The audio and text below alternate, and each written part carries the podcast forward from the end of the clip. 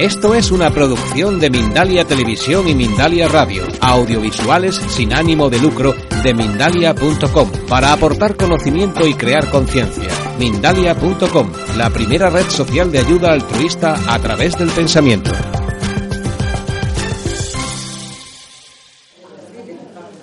A ver. 7, 7. ¿Qué problema hay con esto? Perdona, es que no he traído ratón y como no he traído ratón estoy aquí tanteando. Ahí lo tengo. Es 7. Aquí está. Vale, bueno. Bien, esto fue un paseo senderista que hicimos por Ciudad de la Nieve, el Tajo de la Caína, si no sé si os suena, un sitio que bueno, que la verdad unos paisajes espléndidos, ¿no? Se ven bosques de fondo y bueno, pues en un nada, en, en medio segundo se cruza lo que muchos catalogarían de un insecto. ¿Vale? Bueno, pues aquí tenéis este objeto no identificado pasado a cámara lenta, ¿vale? Yo lo que llamo la atención del objeto es la forma totalmente emborronada o difuminada de alrededor. Bueno, no voy a, a manifestarme sobre qué puede ser ese posible objeto no identificado, pero, pero ahí está, ¿no? Bueno, Capilla de la Virgen de Pedrera, en la provincia de Sevilla. Bueno, quiero decir, mm, yo a lo mejor no tenía demasiada información sobre apariciones marianas, ¿vale? Esto fue a tres pastorcillas o campesinas en el año 87 y se apareció la Virgen justo en lo alto de esa piedra. Bueno, lo que yo os puedo comentar en mi experiencia vivencial es que fue entrar en la capilla, ver todo alrededor, se me desvió la vista hacia la piedra y ahí se me clavó la vista. O sea, sentí como un martillazo en el corazón cuando, cuando se me clavó la vista allí y dije, ostras. Y ya fue colocar luego después las manos justo encima de la piedra y yo dije, madre Dios del amor hermoso. Sentía como una pureza, energía muy pura, muy inmaculada, muy pura, muy libre de pecado, por llamarlo de alguna manera. Muy elevado. Y aquello lo medí con bobis. Y dio 17.500 bobis. O sea, dio un nivel de energía tremendo. Claro, que luego se echaron encima, dijeron que era un fraude, tal y cual, se montó todo lo que se montó, pero yo diría que originalmente allí hubo algo. Un ser de luz, de blanco, no sé. Pero saqué vuestras propias conclusiones. Bueno, aquí tenemos la estupa budista de Kalachakra. Esto queda al norte de Vélez Málaga, en la Sarquía. Bueno, pues yo aquí he hecho tres mediciones muy puntuales. Una, en el descampado, antes de siquiera llegar al camino, porque hay un camino totalmente, eh, ¿cómo se dice? Totalmente protegido por una hilera de árboles, ¿no? Pues en el descampado hay 13.000 bobis, algo normal para un bosque, un lugar de senderismo. Es cruzar el umbral hacia el camino en sí mismo y sube de golpe a 18.000 unidades bobis. Yo diría que aquí hay una energía verdaderamente de, paz, de tranquilidad y y que conecta ¿no? con el lugar. Cuando llegué a, los mismos pies de la estupa... ¿A 20.000? A 20.500, 20.500 de los pies de la estupa. Es que se me saltaron, se me saltaron los lagrimones. O sea, me puse a, llorar allí mismo porque yo tenía una, una congoja y una, un amor y una cosa tremenda a los pies de esa estupa. Y pues fue muy relevante. ¿Sí? Por curiosidad, ¿no habrás hecho una medición de Bobis en la estupa de Benalmádena, no? No he hecho, no he hecho todavía una medición allí. Tardando, ¿no? Estoy tardando, ¿cierto? He ido allí muchas veces, por cierto. Y, no, un péndulo, un péndulo y una tabla. He mostrado la foto antes, sí, la tabla así y, lo pones, te entras en meditación y, y aquello se mueve, ¿no? Eso es. Bueno, esto es algo muy relevante. Desde la estupa se ve un triángulo y lo ves claramente en la montaña. Esto es la Maroma, 2.086 metros. O, no, perdón, 2.068 metros. El pico más alto de la provincia de Málaga, en la Sierra de Tejeda. Y yo no vi nada, pero mi amiga Bea dice, Miguel, mira, un triángulo. Y yo, y yo lo que veo es un triángulo, dentro otro triángulo, y si veis un poquito más, un ojo. Pero bueno, esto no lo ha visto nadie, ¿eh? El ojo de Horus, tenemos el ojo de oro, el ojo que todo lo ve. Exactamente, ¿no? Vale, bueno, pues yo me hice muy amigo de un investigador, un trotamundos, Pablo Novo Álvarez. Él ha viajado mucho a Cuzco, a Bolivia, bueno, a muchos lugares del mundo en busca de grabados lineales, grabados en la piedra, ¿vale? Que son de hace miles y miles de años. Y cuando le enseñé las fotos y demás, en una conversación totalmente em, normal, por Facebook, informal, en una conversación informal me dice, pues, vaya, la, la Nazca malagueña es espectacular, que se ve perfecto y parece, parece muy antiguo. Podría ser la Nazca malagueña, bueno, o sea, es algo que se ve desde el cielo, pero que no, no se ve a simple vista. Bueno, que si no se ve, si no prestas atención, evidentemente se ve, ¿vale? Esto fue el día, bueno, creo que fue el 11, sí, el 11 de julio, ¿vale? Pues mira, ese mismo día, 11 de julio, ya anocheció, nos pilló de camino, iba yo y, David conduciendo, íbamos de camino. Fíjate tú, el mismo día habíamos coincidido de ir a la estupa y luego teníamos por la noche una conferencia que daba Antonio Serdán, curiosamente, sobre los extraterrestres, contactos extraterrestres de las 49 razas y sobre Proyecto Portal. Esta conferencia la iba a dar en Sana Conciencia, en Alorín el Grande. ¿Para allá que nos íbamos? ¿En coche? Yo ni no lo pensaba un momento. Bueno, pues de camino, de camino, yo conduciendo, tal, y de repente en el cielo veo algo. Veo algo que yo no, no doy crédito a lo que veo, ¿vale? íbamos por la autovía, la ronda norte de Málaga, en rumbo hacia el oriente de la torre. Vale, de repente se materializó delante de la montaña al fondo un objeto en forma tubular, blanco, blanco dorado, podemos decir, de varios kilómetros, no sé, grandísimo. Yo es que cuando lo vi dije, caray, pero ¿cómo puede ser? O sea, en la montaña al fondo y aquello ocupaba dos veces la montaña y yo dije, yo he tenido una alucinación, esto no será verdad. Duró un segundo, ¿no? Cuando yo, Miguel, le dije, lo, vi, le dije, a David, a ver, David, ¿tú has visto algo? Me dice, me contestó, sí, sí, yo he visto una forma así grande, blanca, y digo, David, no puede ser que hayas visto lo mismo que yo, de verdad, o sea, bueno, eso fue. Eh, por cierto, esa foto, bueno, esa foto se la he cogido prestada a un investigador, se llama Herbert Perla, le debo las gracias. Él es un, ¿cómo se llama? UFO Hunter, cazador de ovnis en California, Estados Unidos. ¿De acuerdo? Él toma con su telescopio y unos instrumentos estas fotos. Tengo fotos, eh, las demás, esta sí fue tomada por mí, ¿de acuerdo? Esta fue tomada por mi cámara, fue tomada por una Olympus de 4 megapíxeles. El, el 2 de mayo de 2005 iba yo en el autobús rumbo a Almería Capital, ¿vale? y me tomé esta foto hacia Sierra de Almijara. Se ve grandísimo, ¿no? Claramente cilíndrico. Ahí lo tenéis. Grandísimo. Que me recuerda a lo que vi durante escasamente un segundo, en aquella noche del 11 de julio. ¿Vale? Bueno, ¿qué os voy a contar a continuación? Bueno, volvimos a la estupa, claro que volvimos. Esta imagen es un dibujo sacado de internet, ¿vale? Pero es muy representativo de lo que voy a hablar a continuación. El 1 de agosto volvimos a la estupa. ¿Por qué? Porque fuimos guiados por una misteriosa intuición. Mi amiga Bea, el sábado anterior estuvimos eh, totalmente en meditación en un bosque, el bosque de la Cónsula, cerca de, Churriana. Bueno, hicimos una meditación allí. Y ella recibió, Miguel, Miguel, Miguel, ya sé dónde vamos a ir el próximo día, tal. O sea, la intuición le llegó directamente al corazón. Y ella sabía, ya estás conectada también con, con arriba o de alguna manera. Y bueno, pues vale, pues vamos el sábado que viene a la estupa, vamos a ver qué pasa, venga. Bueno, pues no sé por qué, ya sabíamos que nos estaban esperando. O sea, algo increíble. Bueno, pues ese día tomé otra foto, fíjate ya al atardecer, porque llegamos al atardecer. Se ve un poquito más desdibujado el triángulo, ¿no? En la montaña, en un día despejado. ¿Vale? Y pues se materializa una nave de luz, una esfera de luz. Esta es completamente densificada y la podemos ver a simple vista. Y se ocultó minutos después, tras encenderse y apagar, se ocultó. Eh, bueno, y había destellos sobre las mismas montañas de Sierra Tejeda, ¿no? Un momento después de ocultarse. Es imperdible este vídeo. A ver si pudiera, espérate, a intentar si está aquí. No. Es que creo que no está ahí, perdona. Voy a tener que mostrarlo aquí en el, en el portátil. Me vaya a perdonar. No sé si lo vamos a perder. Venga. Es que no quiero que lo perdáis, leche. A ver qué pasa. Vamos a ver. Ay, ¿qué pasa ahora? ¿Se ha cerrado? No pasa nada. ¿Qué pasa? Ahora. Esta es. Ah, aquí está. No. Vaya, hombre.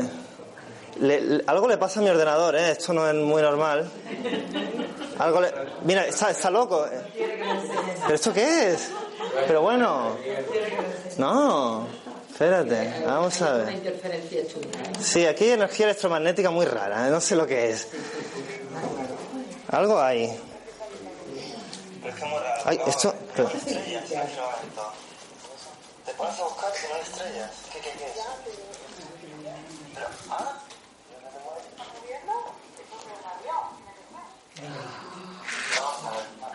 No sé ponerlo más para atrás, que no quiero que lo perdáis.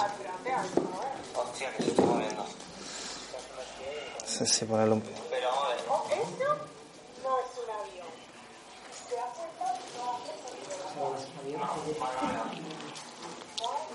No hay ruido.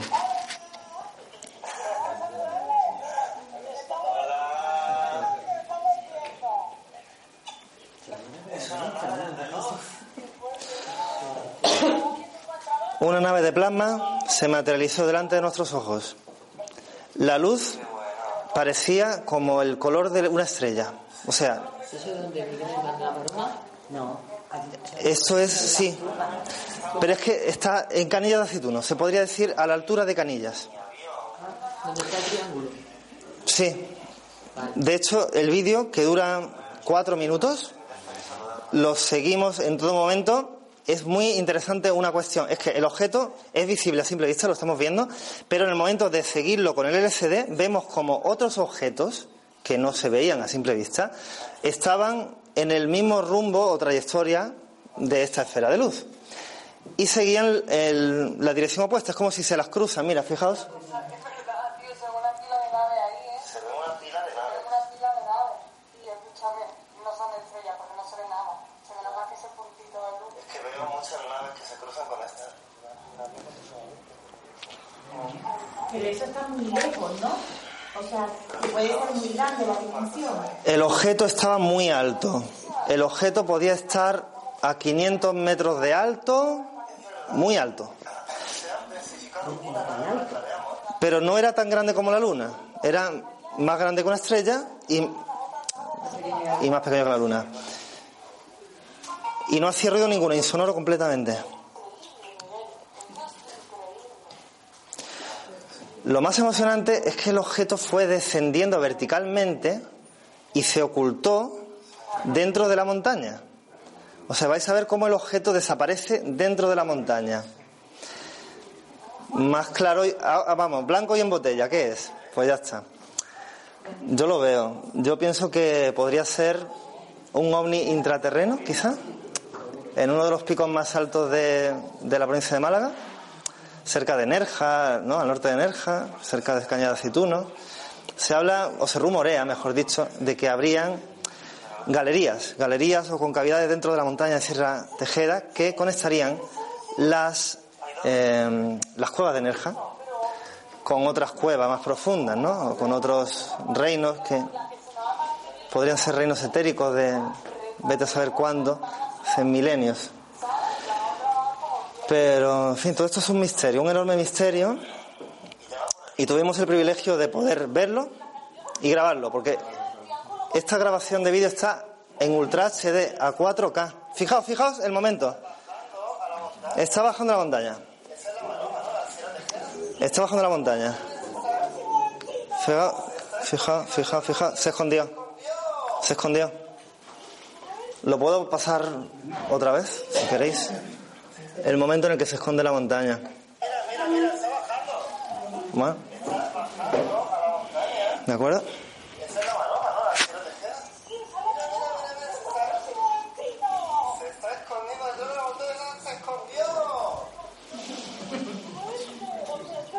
Bueno, fue una experiencia que no nos la esperábamos ninguno de los que fuimos ese día allí. Y pude dejar testimonio videográfico de aquello que vimos. Bueno, ¿qué más hay por aquí? Así se deja. Bien, no, un momentito. Qué problema hay con esto. Ah, Aquí está, perfecto. Ahora sí. Vamos adelante. Venga. Bueno, pues ese día no, es otro día. Bueno, volvimos más veces a, a la estupa. Esto es el 20 de septiembre. A ver si está enfocado. Sí, 20 de septiembre, la sierra. Bueno, es donde empieza Alama de Granada o la venta de Zafarraya, ¿Mucho sonará la venta de zafarraya? Vale. Pues eso se ve desde la estupa, ¿vale? Bueno, pues aquí he grabado una secuencia de un objeto no identificado, una forma claramente discoidal. Y tenemos que de aquí a aquí ha pasado en un doceavo de segundo. Muy bien, ahí tenemos la ampliación, muy bien. Siguiente, otro un doceavo de segundo y pasa hasta aquí. Las fotografías están a 20 megapíxeles. Ahora está aquí, el siguiente está aquí. O sea, sale en un total de unas 6 fotos. 6 fotos que, claro, si son 12 fotos en un segundo, corresponde a medio segundo. Entonces tenemos que un objeto desde aquí hasta aquí ha recorrido medio segundo. ¿Vale? Eso es la técnica. Bueno, ese día estuvimos meditando, estuvimos haciendo meditación cada uno a su manera, mirando hacia, hacia el triángulo, hacia la maroma. Después de eso, nos pusimos rumbo a Canillas de Aceituno. Fijaos, fuimos a Canillas de Aceituno.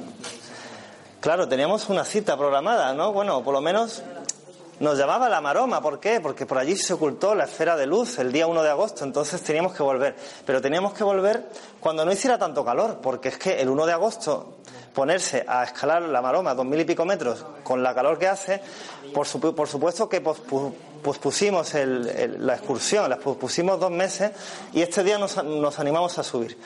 Pero uno de los miembros que o sea, fuimos originalmente tres, ¿no? Arjuna, yo y mi amiga Bea. Pues es, falta, faltaba Arjuna, no estaba él. Y en su lugar vino mi amigo Ángel, ¿ok? Bueno, pues de camino a Canilla de Aceituno, el siguiente objeto. Vale, muchos me han dicho que puede ser cualquier cosa. Yo os lo dejo a vuestro libre criterio. Ahí está. Vale, eran las 3 y 33, justo a esa hora. Y bueno, aquí la repito con otro filtro, ¿vale? Pues bueno, Podría ser que tuviera una energía y radiación electromagnética por arriba y ser un disco ideal, puede ser. Lo dejo a libre criterio. Cada cual puede pensar. Hay personas que me han dicho, no, pues, pues a lo mejor se te ha colado un insecto, no sé. Ahí está, es el objeto. Bueno, ¿qué digo aquí? Esto es muy obvio. O sea, la verdad solo va a estar disponible para aquellos que se atrevan a romper y a cuestionar con todo lo que se les ha enseñado desde pequeñitos. O sea, no se trata de aprender nada nuevo. Se trata de, de alguna manera, desprogramarnos. Tenemos que desaprender. Tenemos que aprender a desaprender todo lo que nos han enseñado desde que éramos chicos, la, toda la doctrina de la Iglesia Católica, todas las creencias, toda la, paja que nos han metido, sacarlo fuera. Y de alguna manera conectar con lo que es auténtico y verdadero, que es aquí dentro. Y ya está. Y, y cada uno encontrará y resonará su propia verdad, ¿no? Y efectivamente, hay que cuestionarse todo, todo lo que sabemos. Bueno, esto es otro día. Bueno, a ver, esto fue en el año 2004. Esto fue en Almería Capital, el décimo centenario de la inauguración del cable inglés, que es un carguero de mineral que transportaban mineral desde los barcos hasta, bueno, desde la mina hasta los barcos y tal, en Almería Capital. Y esto, pues, son fuegos artificiales y aquí dos objetos el, 27 de abril de 2004. Bueno, dos objetos que bien pudieran ser fruto de la pirotecnia, puede ser. Pero ¿qué pasa? Que a las 23.11 ya se había ido todo el mundo, ya había terminado todo el espectáculo de fuegos artificiales, me quedé yo solo, tomé una foto con una cámara muy sencillita, de 2 megapíxeles, muy sencillita, hacia el cielo así. No había reflejos de los focos, porque puede haber entrado un reflejo, no, no había reflejo, y salen estos dos objetos. Dos objetos luminosos. Eh, no los vi a simple vista. Y bueno, pues ahí estaban. Curiosamente, pues no sé, visitando, si se tratan de, de visitantes de otros planetas o quizás viajeros en el espacio, imaginaos que no son cosmonautas, que son crononautas. Imaginaos que somos nosotros en el futuro viajando en el pasado a un momento histórico, pues no sé, que están celebrando el décimo centenario de la inauguración del cable inglés, ¿no? Y están allí contemplando ese momento, ¿no? Histórico. Podría ser, ¿no? Bueno, pues efectivamente lo que nos diferencia ante Dios es el nivel de conciencia de cada uno. Cada uno, pues, en base a su aprendizaje, a lo que conoce, a lo que sabe, pues, ve la realidad de una manera o de otra, ¿no? Volviendo al tema de Los Ángeles, ya cambiamos de tema completamente, nos retomamos a un momento más. Dime. Sí. ¿Qué información hay de, de ellos? Si, si son, no son, vienen o vienen, ¿qué hay? Es una incógnita. No, ¿Tiene información sobre ellos? sobre los hermanos mayores o sobre toda la información que tengo, se podría decir que son estas fotografías o estos vídeos y alguna información canalizada que es muy personal, que a lo mejor una psicografía o un flash, porque así funciona muchas veces cuando te vienen las cosas, te vienen por flashes, te viene una imagen o te viene algo que tú sientes aquí muy fuerte y, esa energía pues la puedes traducir con palabras, ¿no? Pero es todo lo que tengo. O sea, verdaderamente sabemos muy poco. ¿Por qué? Porque ellos deliberadamente no van a interferir en nuestra evolución, en nuestro libre albedrío. Ellos respetan completamente mm, nuestros procesos y nosotros tenemos que hacer por nosotros mismos el trabajo. Ellos no van a venir a, a- a arreglarnos nada, por decir así. Tenemos que ganárnoslo a, a pulso, ¿no? ¿Qué? ¿Qué entiendes con hermanos mayores? Los extraterrestres. Bueno, es que hermanos mayores entiendo, yo creo que pueden ser extraterrestres, pero pueden ser intraterrenos. Hermanos mayores pueden ser de origen intraterreno, pueden ser incluso maestros ascendidos, puede que sean seres que hayan trascendido la materia. Un ser de quinta dimensión ha trascendido la materia. Es un ser de, de pura luz. Si se manifestara aquí ahora mismo, no lo veríamos, no tendría corporalidad física, ¿vale? Y no sería ni extraterrestre ni intraterreno, sería un maestro ascendido. Y es un hermano mayor. Niveles superiores. Efectivamente, son niveles superiores de conciencia, están en otra escuela, en, en otro curso de, de la, de la universidad. Nosotros estamos pasando de, de tercer curso a cuarto curso. A lo- ellos a lo mejor ya están en quinto o están en sexto grado, ¿no? Y nos, nos adelantan miles de años en evolución. Es así de sencillo. Ay, esto, bueno, voy a, a pasarlo un momentito. Sí, bueno, aquí una serie de sincronicidades, señales, cosas muy bonitas. ¿Qué pasó? Vale. Semanas antes yo pedí mm, una baraja de cartas de ángeles a la papelería del caminante. Porque yo le había hecho un regalo a una amiga so- sobre ángeles. Bueno, pues qué casualidad, el 29 de septiembre, que es el día de Santo Arcángel, es mi santo, porque yo soy Miguel, San, Miguel. Ese día por la mañana me llama la papelera, mira que ya está disponible para recoger, puede venir, vale, pues voy. Voy, me, animo, tal, y llegando de camino eh, veo que cae una pluma del aire. No, no me doy mucha importancia, pero el camino una pluma se materializa. Bueno, yo cojo la baraja de cartas, vuelvo, la pago, evidentemente, bueno, me voy a mi casa y de camino, antes de cruzar el paso de cebra, veo una pluma blanca, pero grande, así, bajar haciendo así. Y se posa a mis pies. Y me agacho y la cojo. Y me la llevo conmigo. Y la, la tengo de marca página, la he traído. Bueno, la tengo aquí. Bueno, a lo mejor no es tan grande, pero igual muy simbólica. Es blanca, así. Qué curioso, el 29 de septiembre, ¿no? El día de los Santos Arcángeles se materializa esto. Para mí, bueno, ¿qué puede significar? Para mí es una confirmación. Confirmación de que yo no terminaba de creerme de que pudieran existir los ángeles, pero para mí es una corroboración de que me están acompañando. O me han dado una prueba física en un momento dado para que yo eh, asiente de que, de que es verdad, ¿no? De que están ahí acompañándome. A ver. Y pues muy interesante. Quisiera leer algo sobre los ángeles. Mira, dice el libro. Los ángeles pertenecen a otra dimensión y por ello su nivel vibración. Sin embargo, los ángeles tienen la capacidad de hacerse visibles a voluntad. Vamos a ver por qué. Vamos a ver alguna foto y vamos a ver si es de ángeles. Eh, según nos indican los múltiples testimonios existentes tanto en los escritos de otras épocas como en nuestros días, así lo narran personas que han tenido experiencias con los seres de luz. Cuando se hacen visibles no muestran su auténtica morfología, sino que adoptan la forma que ellos creen conveniente. Bueno, eso dice el librito. Eh, una experiencia de meditación. Esto es una experiencia de meditación que tuve el 14 de octubre en un centro de terapias alternativas que hacemos Reiki, ¿vale? Ese día yo me sentía muy mal, me sentía dolido, el corazón roto por una relación de amistad que había acabado muy abruptamente, una cosa terrible. Y entonces yo ese día le pedí a los ángeles que me sanaran, que me sanaran a través de Reiki, por favor, le pedí que oré porque me sanaran. Y en, esa meditación que hice, con los ojos completamente cerrados y llevando la atención de la mente al corazón, sentí una presencia. Sentí una presencia que, bueno, se podía decir con el tercer ojo, con la glándula pineal, vi como una energía de color naranja, por llamarlo así. Yo estaba sentado completamente en el suelo, yo estaba completamente así, como, bueno, no lo voy a hacer.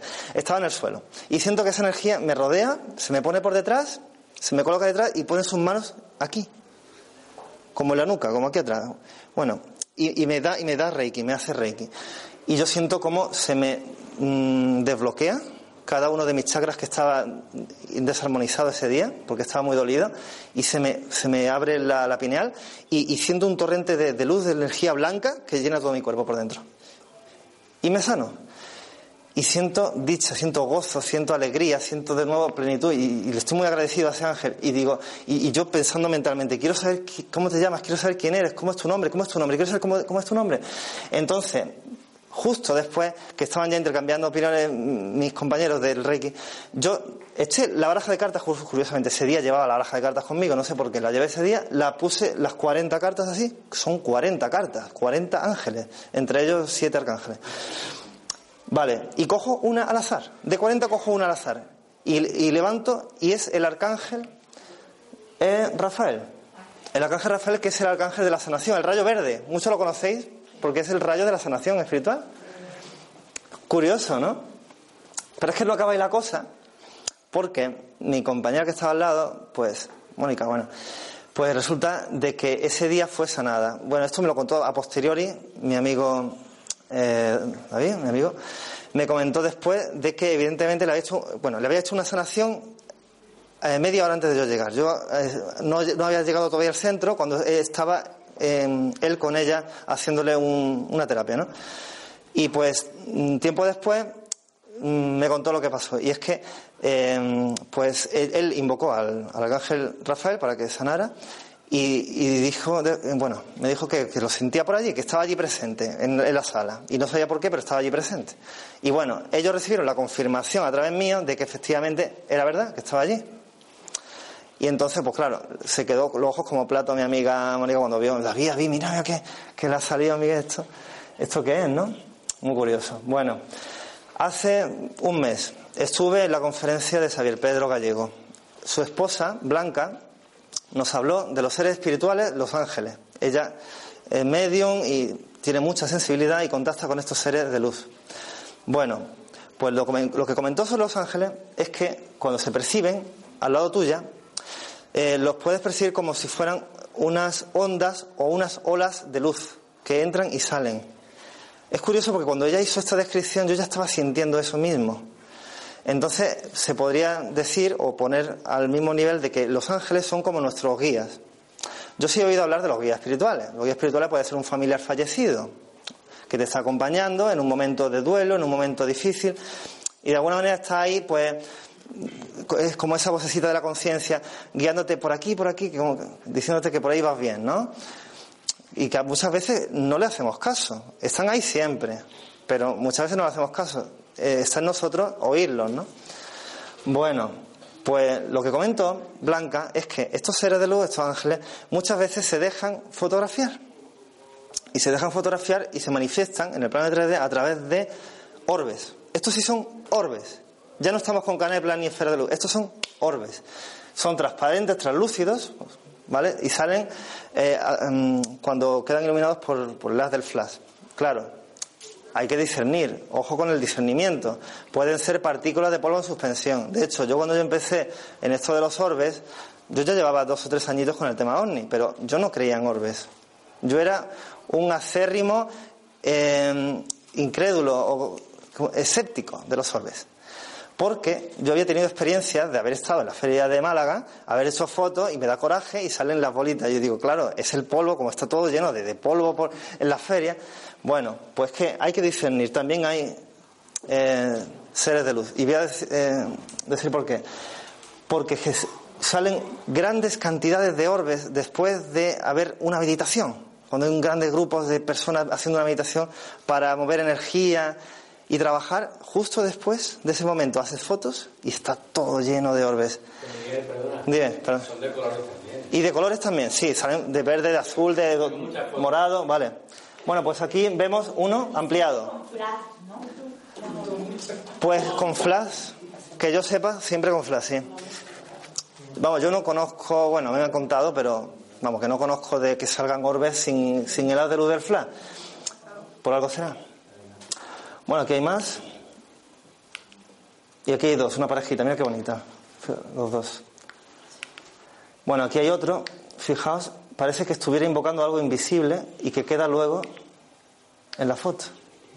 Salió justo sobre la cabeza de Asun y parece que esta, eh, amiga pues la, la estaba ayudando, no sé, como si verdaderamente tuvieran conciencia, ¿no? O fueran inteligentes, ¿no? Esta foto es muy curiosa. Estamos en Sierra Blanca Coin el 7 de marzo. Mira, todo lleno de orbes detrás de Dulce, ¿no? Esta foto la hice en un instante y, luego cuatro segundos después, yo no sé, pero yo hice dos fotos con flash seguidas, plaf y plaf. Bueno, pues en la segunda foto con flash no hay nada, o por lo menos ya no hay tanto, ya uno, un orbe aquí y otro por allí, ya está. O sea, ¿cómo es que están todos reunidos? Hago una foto y cuatro segundos después se han ido. Si fueran partículas de polvo en suspensión, seguirían ahí, ¿no? Pienso yo. Pues luego le hicimos fotos a todas las personas que fuimos ese día, esa noche a Sierra Blanca, y a nadie le salió Orbes. A nadie, a nadie, a nadie le salió Orbes detrás de. Todos pasaron por el flash de mi cámara y ninguno tenía Orbes. Nada más que la primera persona, el primer, la primera foto con flash que hice a Dulce. Creo que quizá obedece a un, a un sentido, ¿no? Pues bueno, esto es otro día, estamos en el, en el equinoccio, no, en el solsticio de invierno, ¿vale? De 2015. Esto fue el 21 de diciembre, hace tres meses. Sierra Blanca, Coín, también en Sierra Blanca. Por eso las he puesto juntas. ¿Vale? Otra fecha diferente. Pues mira, todo lleno de orbes. Bueno, todo lleno de orbes. Este día, por ser solsticio, hicimos un trabajo espiritual muy bonito. En fin, hicimos un anclaje de energía manásica, que se llama. Y, mandamos energía del sol central, ¿no? Bueno, pues todo esto salió a la vuelta, ¿no? Y ahora voy a hablar de hadas. Bueno, estos seres sutiles tan escurridizos que muchos pues aseguran haber visto, haber fotografiado, bueno, pues dicen, curiosamente esto lo saqué de internet, pero me llamó la atención, dije, ostras, habla del solsticio de verano invierno. Es que habla de que en el solsticio de verano invierno se atraviesa un umbral energético que apenas dura tres días aproximadamente, en cuyo transcurso es posible percibir a simple vista la transfiguración de las hadas. Curioso, y era un 21 de diciembre. Ahora estamos en 21 de, de, de marzo, equinoccio, equinoccio de primavera. ¿Podría, podría ocurrir ahora? Bueno, pues esto es lo que explica aquí, de que las moléculas de la luciferina se oxidan, ta, ta, ta. Bueno, pues resulta gratificante escaparse de noche a meditar a cualquier sitio, ¿vale? Y, poder sacar uno de estos. Dice que también puedes, dice la inocencia y la pureza de los ojos de un niño, ¿eh? es muy importante la inocencia y la pureza. Y el deseo de una comunicación sincera, ¿vale? Pues fa- facilita esta comunicación por vía telepática. Bueno, una sincronicidad que no tendría por qué ocurrir. Bueno, el día 20 de diciembre, estamos hablando de un día antes, o sea, el 20 de diciembre de 2015 me voy a esto, al. ¿Cómo se llama esto? Mm, a esto, a unos puestecitos que hay de Navidad por el paseo del parque de Málaga. Y yo no sé por qué, o sea, en más de 20 años de mi vida yo nunca he comprado una figura de un hada. Nunca he comprado una figura de un hada. Y me, y me fijo en esta hada y la compro. Y siento ese deseo de, de tenerla. Porque es muy bonito, porque manifiesta el amor hacia los animales y tal y cual. La compro, vale. ¿Qué pasó? El día siguiente, lunes 21 de diciembre de 2015, a las 7 y 42. O sea, yo ya tenía programado que al día siguiente iba a estar en, Sierra Blanca con unos amigos haciendo un trabajo de meditación, de energía y, ¿vale? Por la tierra. ¿Y qué pasó? Tomo estas fotos, aquí no hay nada, ¿veis? ¿Veis claramente los árboles, no? Por ahí hay algo. ¿Ve- ¿Veis la, la línea de árboles? ¿Una V? Aquí hay algo blanco. En la foto anterior no hay nada, 1942, y en la siguiente sí, sí hay algo. Pues eso lo he ido ampliando, lo he ampliado, ampliando. Es que en el momento, en el momento de hacer la foto lo amplío y ¿esto qué es? ¿Qué será esto? Vamos a ver. ¿Qué es esto? Y lo amplío, y lo amplío, y empieza a verse unas patitas y unas manecitas, y lo amplío, y no sé, pues se ve unas patas muy largas, ¿vale? Extremidades inferiores, extremidades superiores, un tronco común, y por si no fuera poco, unas alitas. Una especie de alitas que van a izquierda y derecha, las extremidades inferiores y superiores. Y yo es la primera vez en la vida que fotografío un hada.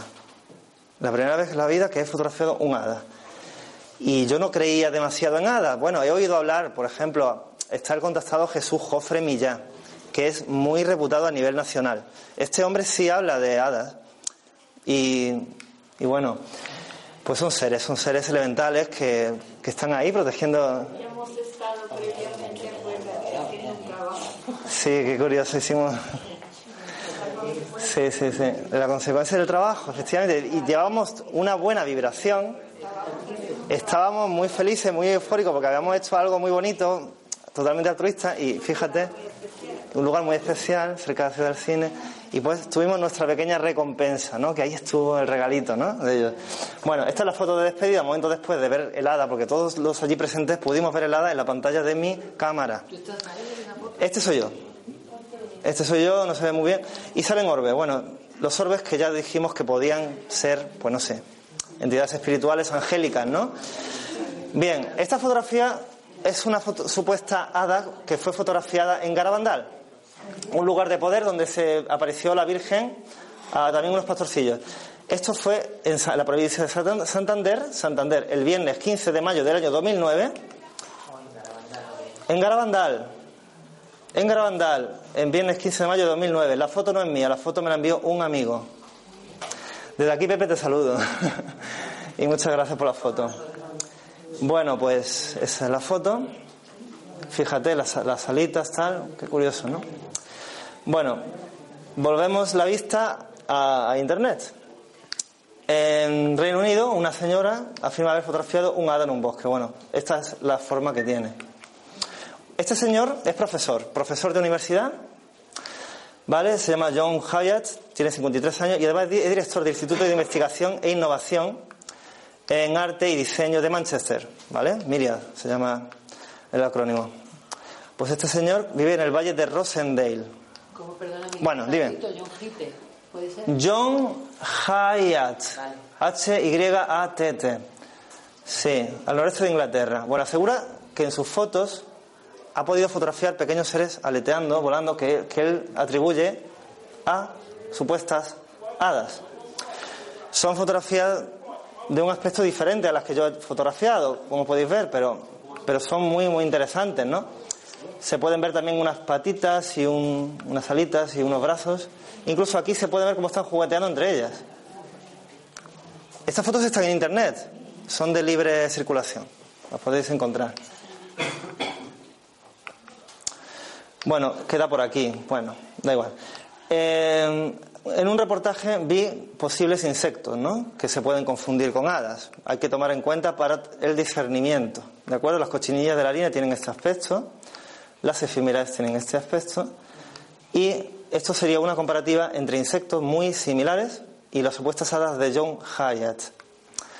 ¿Qué dice John Hyatt al respecto? Apenas saqué las fotos de las hadas, se, salí nuevamente del jardín para fotografiar a otro tipo de insectos, como moscas y mosquitos, y no tienen el mismo aspecto, afirma él. Pues así es. Bueno, este día pudimos también fotografiar más cosas, no solamente hadas y orbes, también ovnis. Fijaos en esta foto, a las 14, a las 16, 16, perdona, sale un objeto así, podéis ver la ampliación, como ovoidal, y en la siguiente toma, un doceavo de segundo después, pues también ovoidal. Sería un ovni. Vale. ¿Qué dice la Biblia? La Biblia, la versión de Reina Valera 1960, que es la Biblia evangélica, dice en, el pasaje 1 de Corintios 15, no toda la carne es la misma carne, sino que una carne es la de los hombres, otra carne es la de las bestias y otra es la de las aves. Hay, cuerpo- hay cuerpos celestes y hay cuerpos terrenales, pero una es la gloria de los celestes y otra es la gloria de los terrenales. Se siembra cuerpo animal, resucitará cuerpo espiritual. Hay cuerpo animal y cuerpo espiritual. Más lo espiritual no es lo primero, sino lo animal luego lo espiritual. Lo que se refiere es que cuando mueres, pues tu alma resucita en ese reino espiritual. Es como si que pasara a la cuarta dimensión. ¿De acuerdo? El espíritu o el alma, al separarse del cuerpo, eh, hace una transmigración, ¿no? Hacia la cuarta dimensión. Bueno, pues así es. También habla de que, de que el, terrenal fue hecho a imagen del celestial. Puede ser que, que tengamos genética de los hermanos del cosmos, ¿no? Puede ser que seamos como ellos.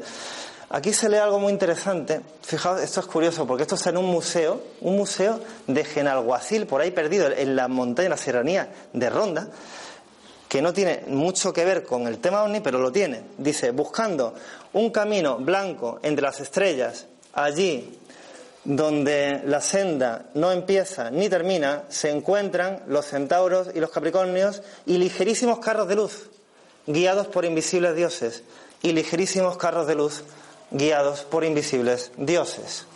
Eso está en Ronda Virgen. Eso está en un museo en Genalguacil. Le hice la foto y me quedé estupefacto cuando lo leí. Yo creo que lo ha hecho un niño, ¿eh?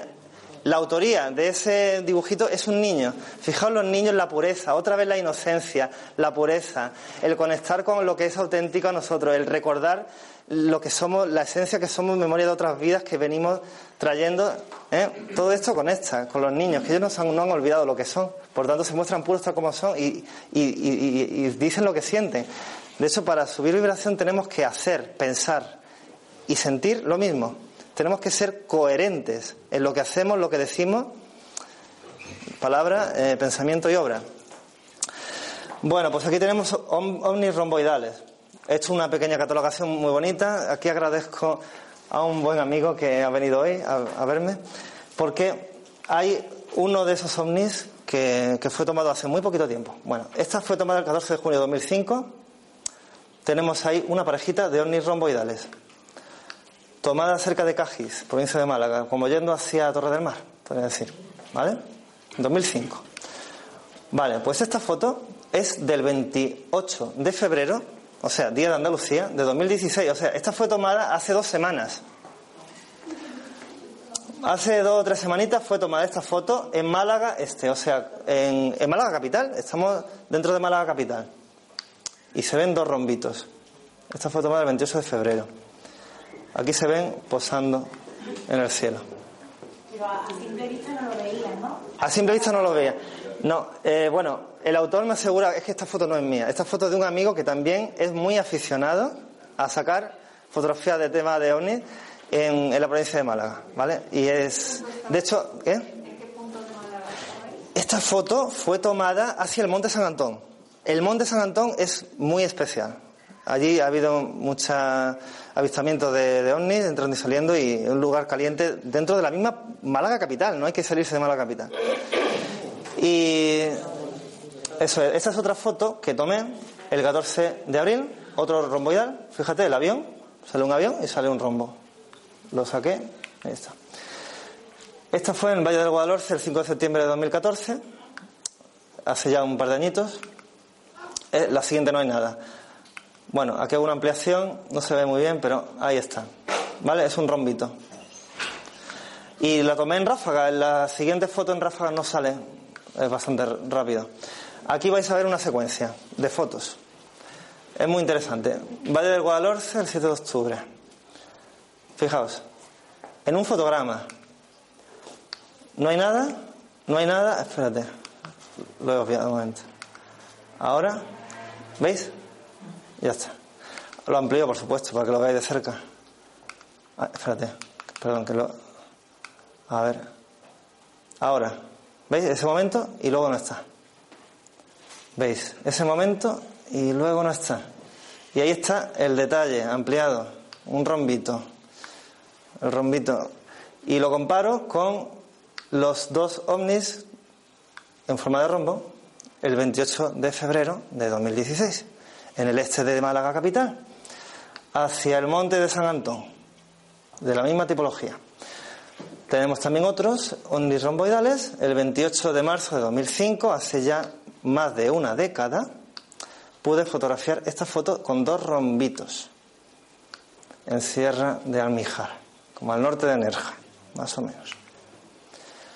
Bueno, y esto se vaya a Guadalajara también para que tengáis una muestra de que, de que a veces no tienen por qué salir tan definidos, salen así más emborronados y igual no se sabe lo que es, ¿no?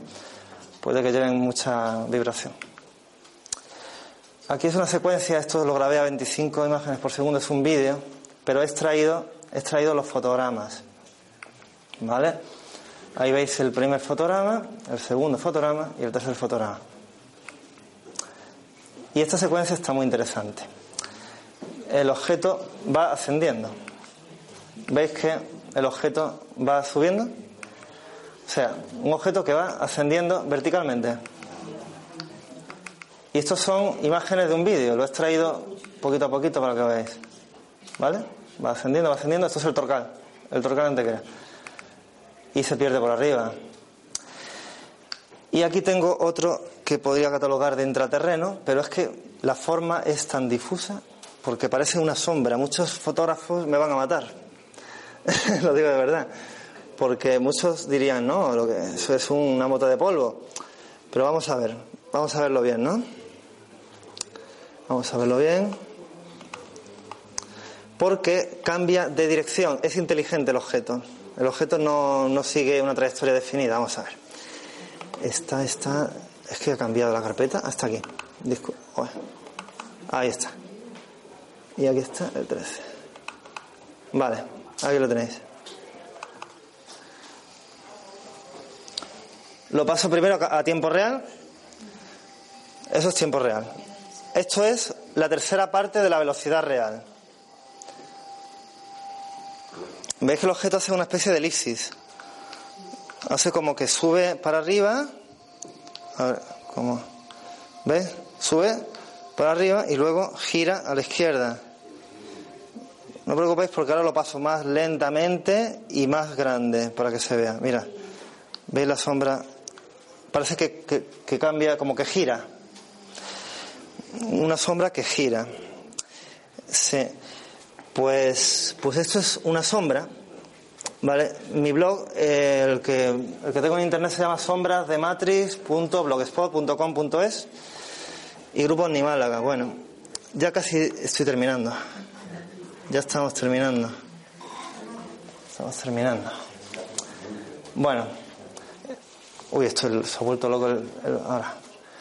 Vale. Bueno, aquí hago una pequeña paréntesis para hablar un poquito de los hermanos mayores, para que tengan un poquito más claro quiénes son estos seres, ¿no? Pues bueno, pues son seres que estarían en una escala evolutiva del plano que podríamos llamar quinto, sexto y séptimo de la cuarta dimensión, según esta, esta información, ¿vale? Es una información canalizada, no es mía. No es mía. Eh, el planeta Tierra y otros planetas están ubicados en la tercera dimensión, como bien conocemos. Pues bueno, en, perdón, en los planos quinto, sexto y séptimo de la cuarta, que sucede a esta, serían estos seres, ¿no? Tienen un cuerpo como el nuestro, de mm, proporciones y de aspecto totalmente humano, pero más fino, más sutil y más perfecto, ¿no? Y se podría decir más hermoso, ¿no? Con de mayor estatura, ¿no? Y, y tienen un mayor crecimiento espiritual. Bueno, vamos a seguir pasando que si no, a ver esto. Esto a lo mejor. ¿Se llama los nórdicos? Los nórdicos, correcto, sí, sí. A ver si esto puedo. Este vídeo creo que puedo ponerlo aquí. Lo puedo poner aquí. Porque este sí lo he puesto. A ver, ay. El cursor no sabe lo que le pasa, que me tiene loco, ¿eh? Vamos a ver. Vamos a ver. Ahora, ¿no? Es otra sombra. Es una sombra que sale más o menos de la montaña, no sé decir, pero una sombra que va saliendo. De similar aspecto difuminado a la sombra de la ermita de Cártama, ¿vale? El anterior vídeo que mostré de la ermita de Cártama. Y esto está pues cercano a al puerto de las, de las Pedrizas, correcto, puerto de las Pedrizas, más o menos. Ay, lo he quitado. Bueno, no pasa nada. Sí. Ahí está. Vale. Bien. Vale. Toca una pequeña reflexión. Eh, bueno, ¿cuál es el secreto para captar o para de alguna manera conectar? Conectar con estas realidades sutiles, ¿no? Lo habéis preguntado. Pues bueno, lo importante es cuidar nuestro interior. O sea, verdaderamente que por dentro estemos bien. ¿Vale? Pues bueno, mucha sabiduría oriental y todos los que seguís un poquito las corrientes de la nueva era, pues coinciden en que conectamos eh, con todo el universo aquí en nuestro interior, en nuestro corazón. Es así de sencillo. Entonces, co-creamos la realidad con aquello que decretamos y concretamos aquello que decretamos a su vez. Por tanto, Eh, es así, es. Yo lo llamaría cuántica. No solo puede venir de fuera, es decir, atraemos, somos imanes, atraemos aquello que estamos en este momento pensando o sintiendo. Si estamos en una vibración positiva, atraemos gente positiva. Y si estamos tristes y deprimidos, pues alejaremos a la gente que está feliz. Es por afinidad vibratoria, es así de sencillo. Entonces, nosotros elegimos en cuál frecuencia vibrar. ¿No estás de acuerdo, María José? ¿Por qué? Dime. Pues no. Hay una parte que es cierta. Si estás en una vibración positiva, atraes positivo. Sí. Pero también atraes, si tú eres un ser de luz, también atraes a esos que buscan esa. Ajá, claro, sí, te entiendo. Es como vampiros energéticos, ¿no es cierto? Bueno, que vampiros, Sí, personas. Claro, te entiendo. Personas que necesitan de luz para Que necesitan de la luz. que le ayuden y, y acuden para, para ser ayudados, ¿no? Pues también, también. Para. Pero en ese caso, bueno, habría que matizar, pero bueno, dejémoslo ahí, sí. Bueno, eh, por cierto, ahora voy a mostrar tu fotografía, María José. Sí, bueno, no, no es tuya, perdona, no, no es tuya, no es tuya, perdona, me he confundido. Es otra persona, una persona compartió esta foto conmigo a través de Facebook, la tomó con, con el flash, es como cuando sacas los orbes que salen eh, iluminados, impresionados por la luz del flash, pues sale este objeto. ¿Este objeto qué es? Bueno, pues digo lo que es. Esto es un ROS, ¿vale? Es un ROS, sí, lo podéis ver aquí. Muchas personas lo han grabado en vídeo, lo han fotografiado, pero nadie en todo el planeta ha podido jamás capturar, ni vivo ni muerto, uno de estos seres. O sea, es grabado en vídeo, es fotografiado, pero nadie lo ha captado eh, jamás, no lo ha podido capturar, ¿vale? Y son como una hélice, hace así, una hélice, es un bichito, es así que va en forma de hélice. Aquí tenéis otro ROS, ¿vale? ROS, se llaman ROS. Es un animalito pequeño, un insecto. Pero no está muy claro si es un ser físico que se puede tocar o es un ser etérico, un ser que sería como un elemental de la naturaleza. ¿Vale? Estaríamos hablando de que estaría entre la tercera y la cuarta dimensión, porque si no lo podemos ver, no lo podemos tocar. Nadie en la vida ha podido capturar uno. Blanco y en botella, ¿no? Yo creo que es un. Como otro orbe, pero de otra forma. Efectivamente. Es como otro orbe, pero de otra forma. Ya tenemos hadas, tenemos orbes, tenemos. Aquí hago una comparativa entre un rod y un ovni tipo cilíndrico, o los llamados naves nodrizas, o forma de puro. Esto es un rod, ¿vale? Tiene sus cositas así, como son dientes, como una hélice, ¿no? Que va- ¿Vale? Es blanco. Y, y bueno, pues es así, bien definido, ¿no? Es pequeñito, bueno, bueno, puede ser, puede ser así, puede ser de medio metro, de 10 centímetros a medio metro, suelen ser los rods. ¿Vale? Y los cilíndricos son, suelen ser lisos, mucho más anchos, más grandes, pueden medir kilómetros, ¿vale? Su apariencia es borrosa, poco definida o difuminada, a diferencia de los rods que son bien definidos y sólidos, estos son más etéricos, más, más, más veloces, podría decirse, ¿no? Y solo suelen captarse en un par de fotogramas de vídeo o tres, porque son tan veloces que, que es que lo, cazas y el, fotograma siguiente ya se salió del, del marco del, del vídeo, ¿no? Bueno, también pueden captarse en una secuencia más, más grande, pero ya estaríamos hablando de vídeos a 100 imágenes por segundo, que puede captarlo, o 60 imágenes por segundo. Y los RAW ser más, más lentos, por decir. Se puede captar más la continuidad del objeto, cómo va. Y suelen ser de pequeño tamaño. Bueno, esa es la diferenciación, ¿no? Estas imágenes fueron tomadas en un modo de vídeo en slow motion, que es cámara lenta, a 100 imágenes por segundo. Sé que a lo mejor no se aprecia muy bien, por eso tengo por ahí otras imágenes. Vamos a ver otras. Bueno, esto fue el 23 de junio de 2015, ¿vale? Este es más eh, esferoidal, como tipo discoidal. Eh, bueno, este día es muy curioso. Este día yo, me, de alguna manera, termino mi curso de terapia del alma, que para mí marcó algo muy importante en mi vida, 23 de junio. ¿Por qué resalto ese dato? Porque el 23 de junio parece que los hermanos mayores estaban pletóricos, eufóricos, no sé. Ese día captó todo tipo de naves desde sana conciencia. Entre ellas esta cilíndrica que veis aquí. Una nave cilíndrica que a 25 imágenes por segundo va dando este pasito así, va así, va así, ¿eh? Mejor no se ve muy bien, aquí en el portátil se verá mejor, no sé, bueno.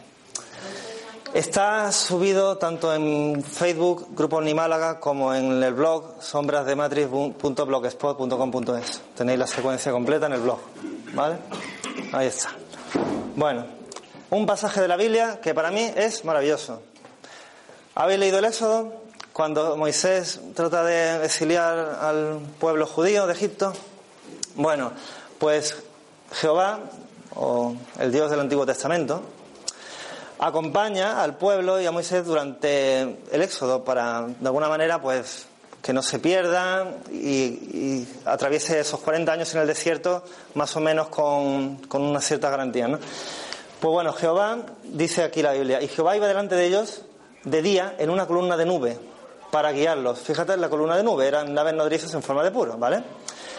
Por el camino. Y de noche, de noche Jehová adquiría, iba dentro de una nube de fuego, una columna de fuego para alumbrarles a fin de que pudiesen andar de día y noche. ¿no? O sea, de noche son los cuando adquieren esta forma como de fuego, como anaranjado.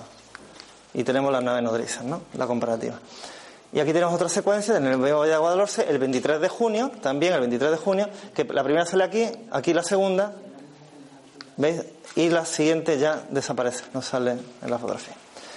Pues aquí tenemos otra comparativa con columnas de fuego y columnas de humo. Esta es la hipótesis que yo barajo, ¿no?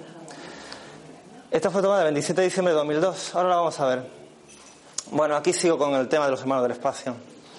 Ellos en ese plano tan elevado de la cuarta dimensión, pues no padecen ni vejez ni enfermedad y tampoco duermen ni comen a nuestra manera. Tienen otra forma de alimentarse, se alimentan de pura energía para sobrevivir.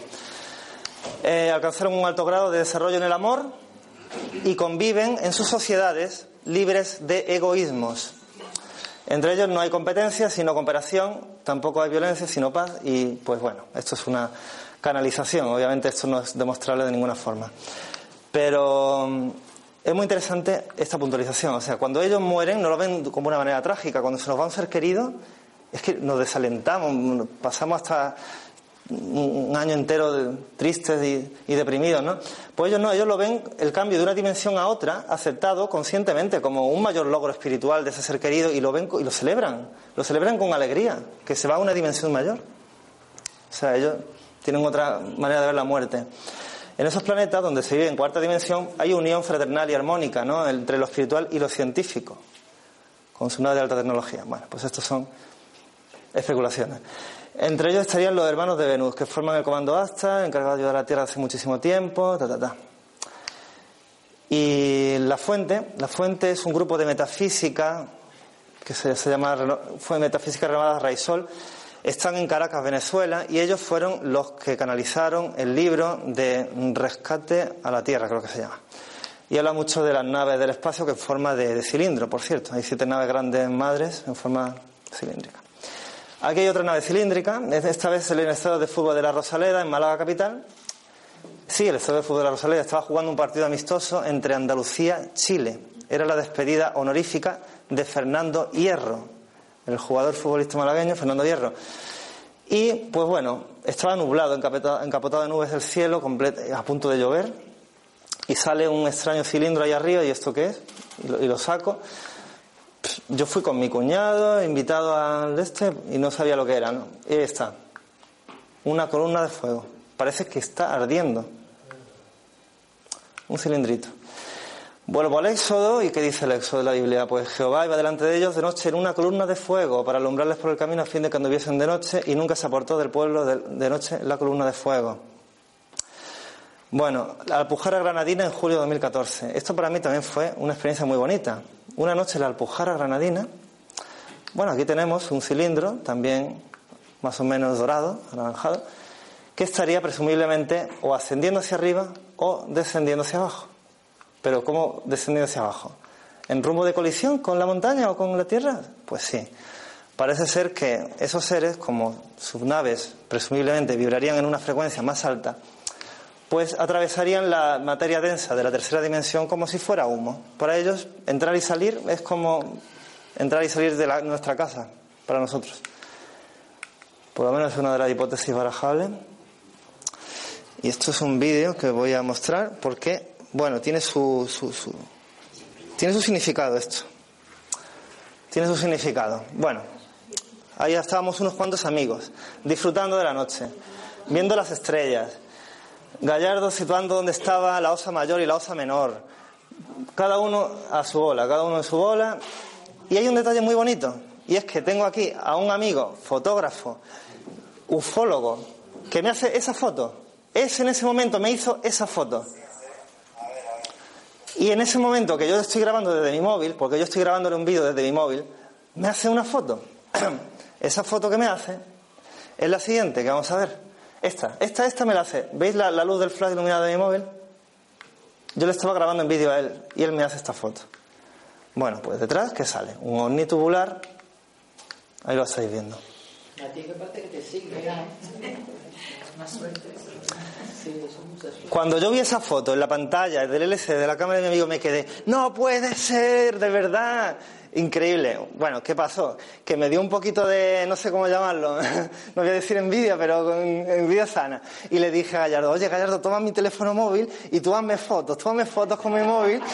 Venga, que, que voy a materializarlo yo mentalmente, me voy a imaginar que está aquí y, y- se va, y va a aparecer, y va a materializarse. Bueno, me, me- me propuse, bueno, este es mi amigo y yo, bueno, ahí está, ahí estoy yo y, y tratando de, de que saliera esa foto, ¿no? Bueno, aquí sale algo, no sé lo que es. La siguiente, me pongo en plan, venga, ahí está, ahí está, tal. Salió. Salió. Lo imposible se hizo posible. Contra parece que estabas tú diciendo. estabas en el barco y- Estos son distintos filtros. Estoy pasando distintos filtros a la imagen para poder verlo, porque es que, claro, una foto sin flash, date cuenta, el móvil no tiene flash. Por lo menos, bueno, sí tiene flash, pero no, no fue una foto con flash.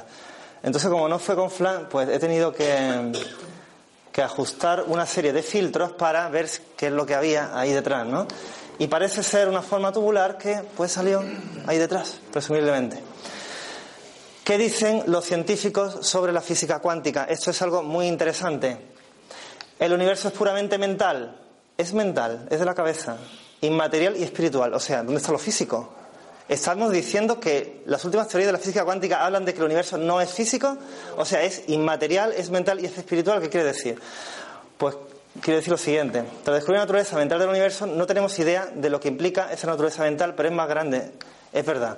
De acuerdo con James Jeans, fíjate, este hombre teórico que a, a comienzos del siglo XX, en los años 30, me parece el siglo XX, empezó a co- sobre física cuántica, dijo, el universo comienza a parecerse más a un gran pensamiento que a una máquina. Pues la mente ya no es un intruso accidental en el estudio de, la conciencia, en el estudio de- de- del reino de lo inmaterial. Más bien deberíamos recibirla como creadora y regente del reino de la materia, dijo un iluminado científico. Una conclusión fundamental de la nueva física reconoce que el observador crea la realidad. El observador crea la realidad. Entonces, estamos hablando de que no se concibe el mundo físico si no hay una conciencia. Cuando hay una conciencia ya le da forma a lo que existe. Yo creo que esa experiencia cuántica que tuve en la Alpujarra es prueba quizá de ello, ¿no? Tú mueres, desaparece todo. Tú te mueres, desaparece todo. Si no existe, existe todo. Bueno, digamos que somos partículas de esa fuente universal que llamamos Dios y todos somos eh, réplicas de esa fuente que llamamos energía, amor, como quieras llamarlo, ¿no? Y entonces en esa mm, réplica individualizada, porque somos conciencias individuales, tenemos una experiencia humana y estamos evolucionando y aprendiendo, llevándonos una riqueza un aprendizaje en esta vida. Y después de eso, pues pasamos a otro plano y otra escuela, otra escuela, otro nivel y nos graduamos y así vamos aprendiendo cosas, ex- experiencias nuevas. Claro, yo lo entiendo así, yo entiendo que si yo me muero, al, Sí. al no yo no ver ya nada, Sí. aquí, Ujú. verlo en otro plano, Pero es que tú no eres este cuerpo físico. Tú te identificas con tu vehículo. Tú te, vehículos con el, tú te identificas con el coche. Y tú eres el conductor que está dentro del coche. Esa es la diferencia. ¿Entiendes? Ahí está. Entonces, cuando tú mueres o partes de este plano, es como que abandonas el coche, te sales y te compras otro nuevo. Porque ya el que tenías está viejo, ya no vale. no lo tengo claro, pero que se queda aquí, Sí, sí, entiendo, Sí. en otro plano, Sí. yo, esto ya no, no va, no va a existir para mí.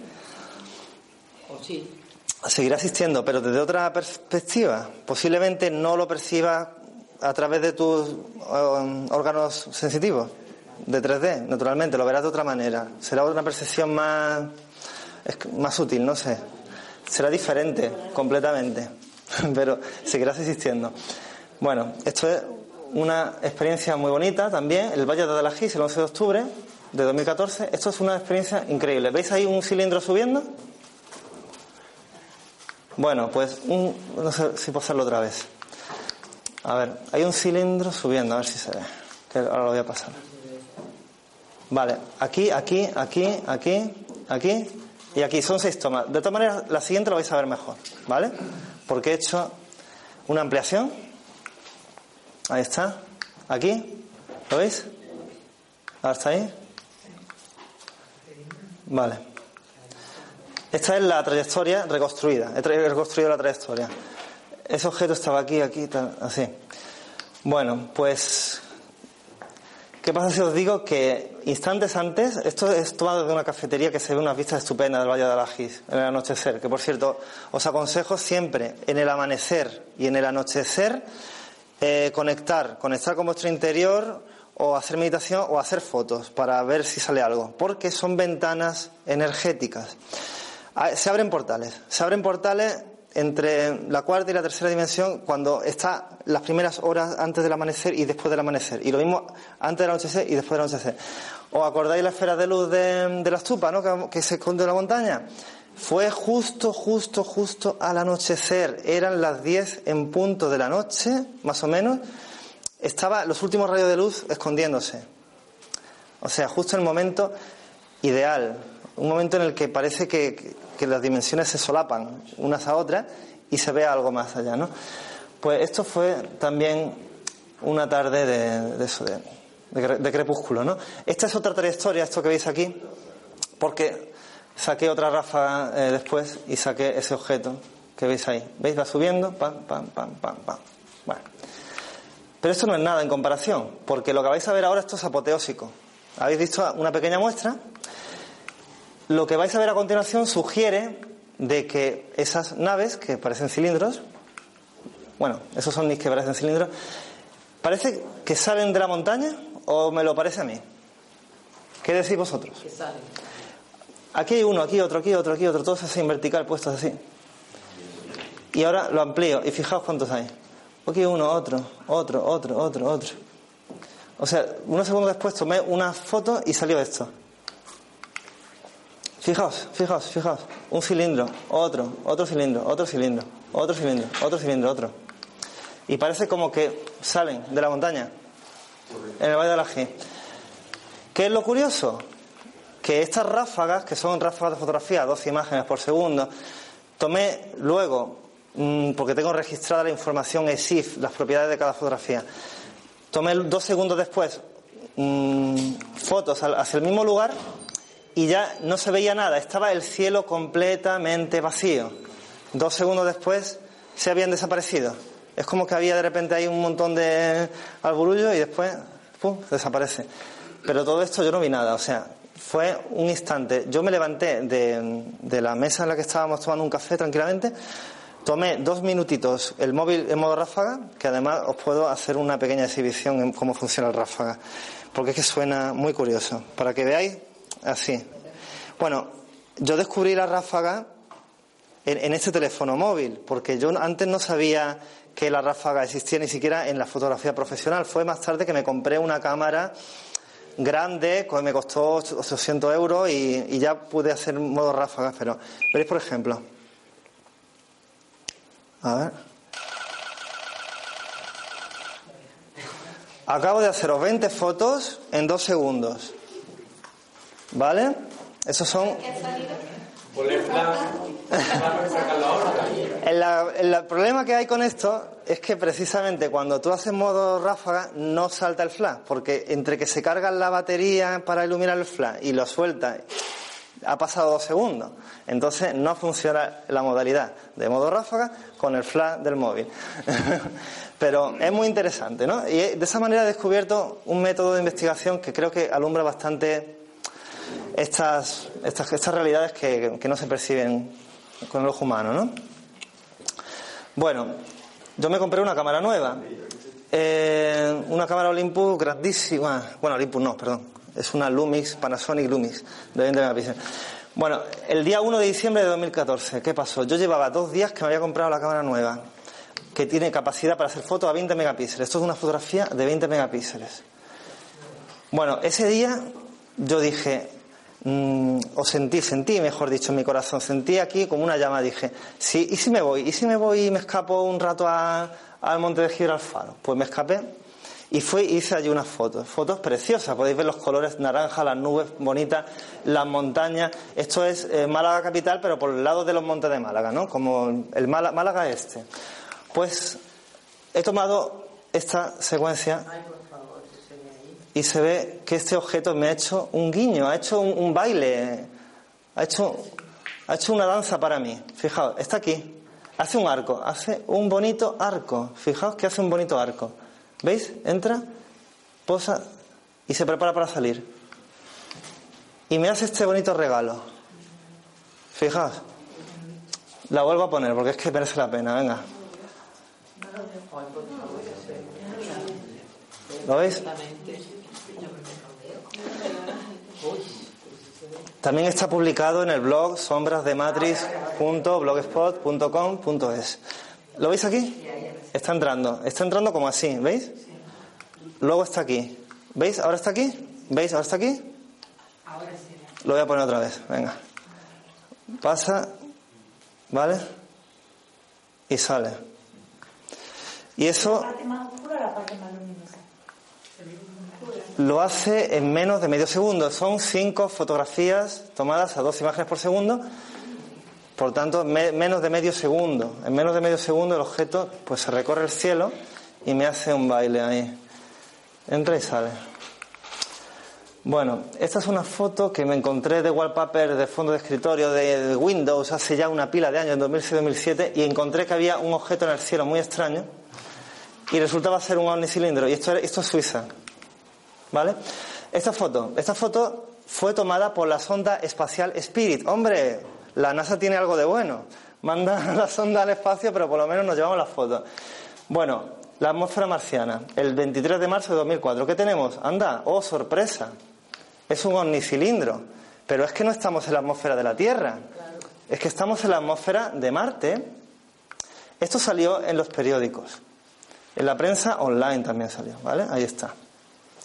El Spirit envía la primera imagen de un objeto no identificado que sobrevuela a Marte. El robot Spirit saca una imagen de un ovni en el cielo marciano. Ahí lo tenéis. Un ovni cilíndrico en Marte. Muy bien, aquí tenemos un vídeo de una flota de naves nodrizas en el Guadalhorce que os va a dejar impresionado. Un vídeo que dura físicamente 13 segundos. En esos 13 segundos he podido contabilizar, pasando fotograma a fotograma, más de 35 objetos de formación cilíndrica. Estaríamos ante, no sé, una flota de, de naves de, de la Confederación de Mundos, no sé. En, en, en 13 segundos, 35 he llegado a contabilizar. A ver si tengo el vídeo por aquí. Porque bueno, tampoco tiene. Tampoco tiene desperdicio. Vamos a ver dónde está. Está.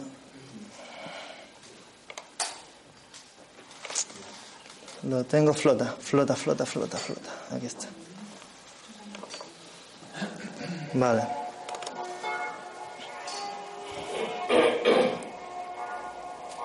Bueno. Este es los 13 segundos que los he puesto para que veáis los 13 segundos lo que son. No vais a ver nada. ¿Qué pasa? Lo paso a cámara lenta. Ahora que lo paso a cámara lenta, sí puede verse mejor. Hago un stop en algún momento porque si no es que no lo veríamos. Vamos a ver. Ahí lo tenéis. ¿Veis? ¿Veis? Ahí, ahí, ahí. Va. Listo. Aquí más grande. Se ve mucho mejor, más grande, ¿no? Pues aquí lo tenéis, aquí y aquí. Es que va muy deprisa. Va aquí, aquí y aquí, ¿veis? Un pequeño seguimiento ya se ve un poco mejor. Fijaos. Bueno, a ver si lo marco con el puntero láser, porque si no. A ver, a ver. Espérate. Ay, ay. Es que no. Ay, espérate. Ay, ay, ay. ¿Ahí lo veis? Ahí está. Ahí está. ¿Veis? Ese es bastante grande, ¿no? Visto y no visto. Y lo mismo aquí. Es que van una velocidad, ¿veis? ¿Veis, veis, veis? el seguimiento. Es muy difícil seguirlos porque es un parpadeo. Es muy difícil. Pero bueno, en la siguiente conferencia que voy a dar, pues mostraré otro vídeo que, que todavía estoy preparando porque tengo que editarlo para, para que se vea a cámara lenta, que fue tomado en el Torcal Antequera. En el Torcal Antequera también hay una gran presencia de naves de tipo cilindro. Es que la hay en toda la provincia en general de Málaga, pero Valle de Guadalhorce se lleva la palma. ¿no? Bueno, ahí veis a cámara rápida, bueno, pasando más o menos así.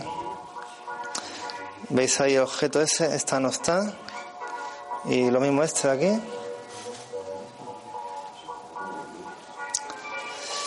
Y hay alguno, algún otro más.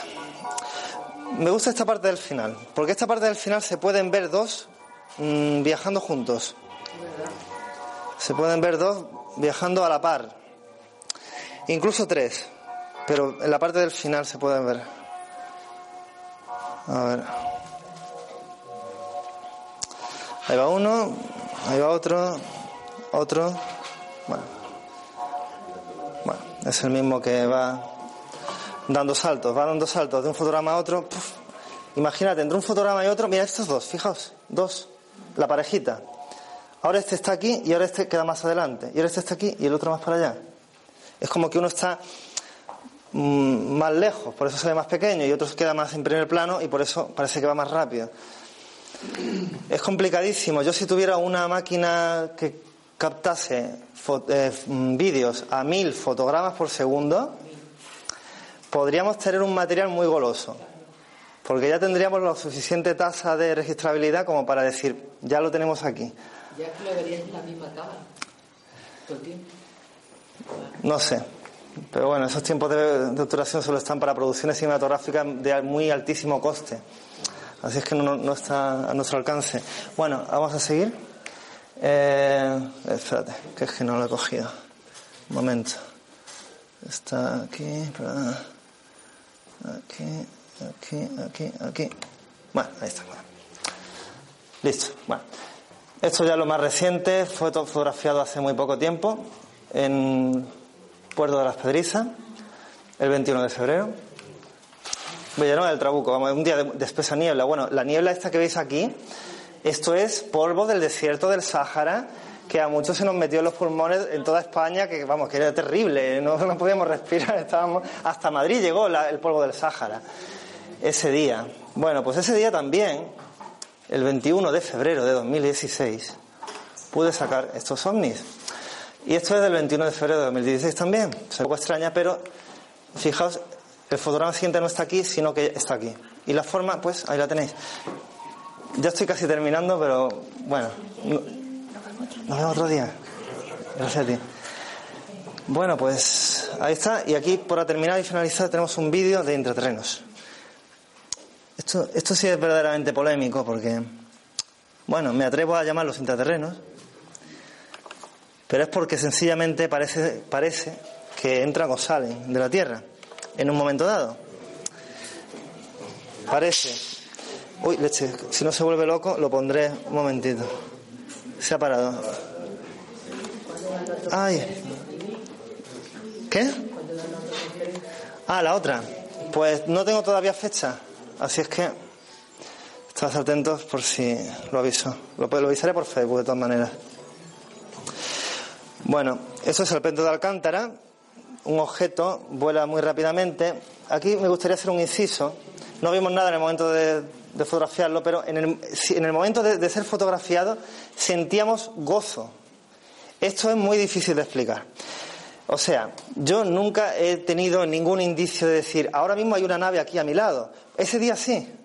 Ese día iba conduciendo a María José Puche, me, ella es médico y reikista nivel 3, y ella también sintió lo mismo que yo. Los dos teníamos el corazón abierto, gozoso de alegría, de felicidad. No sé, sentíamos una dicha tremenda y duró media hora. Sabíamos que media hora después, o sea, media hora después pasó el tiempo y ya no sentíamos eso. Y, y ya dijimos nosotros mismos, ah, ya, ya se han ido, ya se han ido, como diciendo, los maestros ascendidos, los seres de luz ya no nos están acompañando. O sea que media hora después ya, el gozo no. Pero durante este momento sentíamos un gozo, una cosa, y yo tomando fotos en ese momento. Y fue a posteriori que, que vi las fotos y dije, ostras, coincidió un momento en el que estábamos sintiendo eso y salió registrada la nave en la fotografía. Yo creo que, que el corazón es la respuesta para todo. El corazón nos dice si están o no están ahí. Fijaos que son verticales, que ascienden en vertical. Esto es el torcal. Estas son secuencias a 60 imágenes por segundo.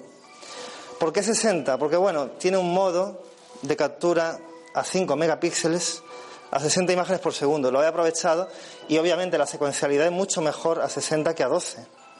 Se ve mucho más seguido la ristra. Esta sí es a 12 imágenes por segundo. Fijaos, la paso después, a cámara lenta, fijaos. Una forma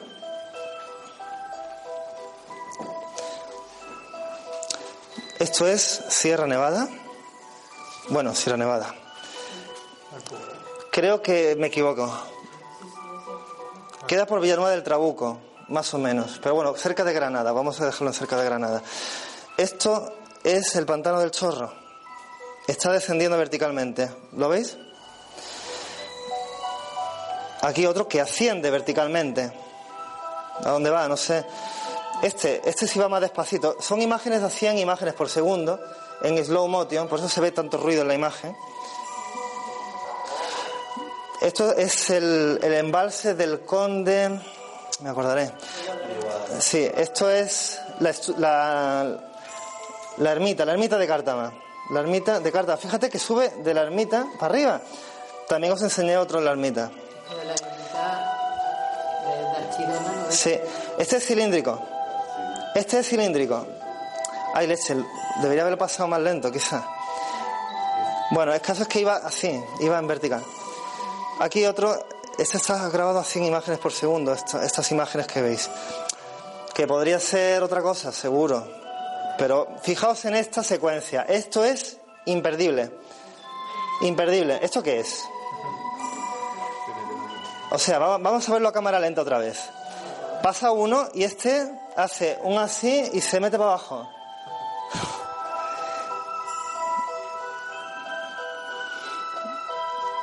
Fijaos en esto tan extraño. Bueno, es un cilindro que capto sa- salir de ahí, de, de detrás de una vivienda. Esto es cer- cerca de, de Zanacons, en el Aurín el Grande. ¿Vale? Pues un cilindrito. También con la luna llena. La luna llena recién aparecida sobre el horizonte y ve un ovni cilíndrico que asciende en vertical por detrás de la montaña. Claro, muy, muy, muy apagado, casi no se ve. Pero ahí está. Este vídeo, bueno, es verdad, este vídeo no está, pero partes de este vídeo sí está. Algunos fragmentos de este vídeo sí están en el, en el grupo de, de, YouTube, el grupo Nimala, podéis encontrar varios de ellos y, y me encargaré de preparar uno para subirlo también próximamente. Bueno, pues eso es todo y ya está. Estoy a vuestra disposición para las preguntas que tengáis y se, y se se acabó. La conferencia de hoy, eso es todo y agradezco muchísimo que hayáis venido y ha sido un placer, ¿vale? Ha sido un placer.